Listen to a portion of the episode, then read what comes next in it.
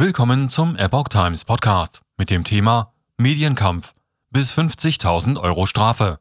Österreichs neuer Feindsenderparagraf gegen RT. Ein Artikel von Steffen Munter vom 22. April 2022. Die EU wirft dem russischen Staatssender RT die Verbreitung von Kriegspropaganda vor und verbietet dessen Ausstrahlung im EU-Gebiet. Österreich setzt dies per Gesetzesänderung und hohen Strafgeldern um.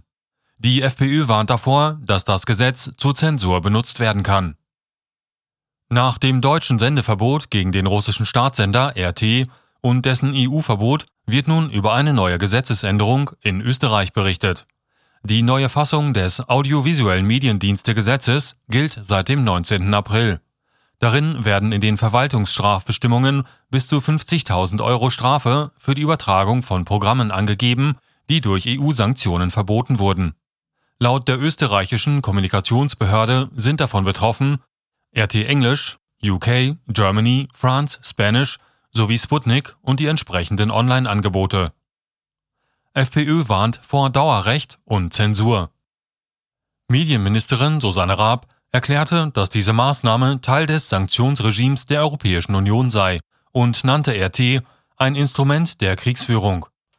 Der Gesetzesantrag war laut Standard von ÖVP und Grünen eingebracht und von SPÖ und NEOS unterstützt worden. Lediglich die FPÖ stimmte gegen den Antrag. Der FPÖ-Abgeordnete Harald Stephan erklärte, dass über RT fraglos Propaganda verbreitet werde.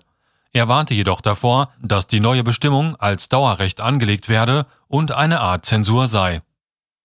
Österreichischer Feindsenderparagraf Wie es auf dem Peter F. Meyer Blog DKP heißt, habe Österreich nur den von Brüssel erwünschten Feindsenderparagraf umgesetzt. Es sei der erste Akt staatlich-politischer Zensur in diesem Jahrtausend. Der Blog verweist darauf, dass die Regelung auch die Online-Verbreitung von RT oder Sputnik-Material betreffe. Dies gelte auch für Privatpersonen und die sozialen Medien. Auch wissenschaftliche Umgehungsversuche stünden laut dem neuen Gesetz unter Strafe. Möglicherweise falle selbst die Darlegung einer Anleitung darunter, wie man RT weiterhin erreichen könne. Verbot und Zwangsgelder. 2005 wurde der russische Auslandssender Russia Today RT gegründet, um die russische Sichtweise des internationalen Geschehens in die Welt zu transportieren. Im November 2014 kam das deutschsprachige Internetportal RT.de hinzu. Im Dezember 2021 das entsprechende Live-TV per Satellit und Internetstream. Allerdings wurde das Programm im Februar 2022 wegen fehlender deutscher Sendelizenzen von den deutschen Landesmedienanstalten verboten. Die serbische Sendelizenz wurde für Deutschland nicht anerkannt und eine deutsche Lizenz hatte RT erst gar nicht beantragt. Der MDR erklärte dazu, denn nach dem Gebot der Staatsferne sind komplett vom Staat finanzierte, veranstaltete oder in Staatsbesitz befindliche Sender in Deutschland nicht zugelassen. Dies laut dem ersten Rundfunkurteil von 1961.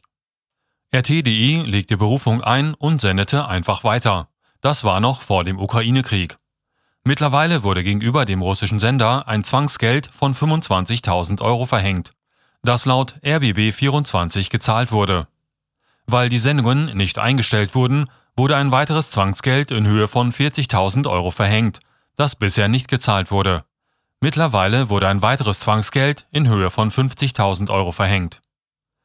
EU-Sanktionen als Symbolpolitik Kurz nach Beginn des russischen Einmarsches in die Ukraine am 24. Februar kündigte EU-Kommissionspräsidentin Ursula von der Leyen an, die Sendungen von RT und dem Nachrichtenportal Sputnik in der gesamten EU verbieten zu lassen.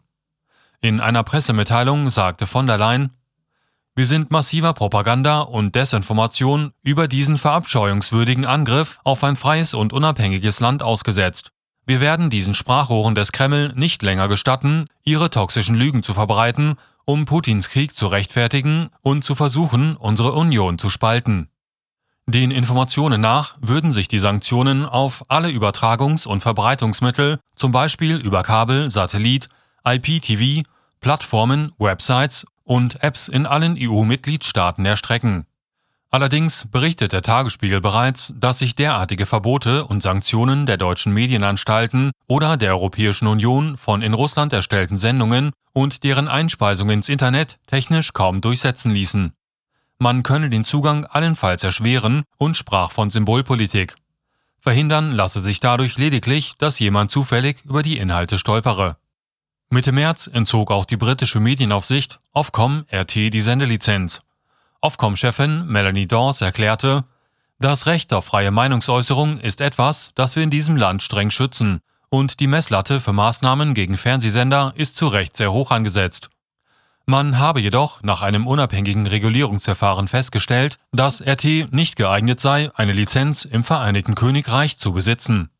Ofcom verwies auf 29 laufende Untersuchungen über die gebotene Unparteilichkeit der Nachrichten und der aktuellen Berichterstattung von RT über die russische Invasion in der Ukraine und nannte die Probleme besorgniserregend.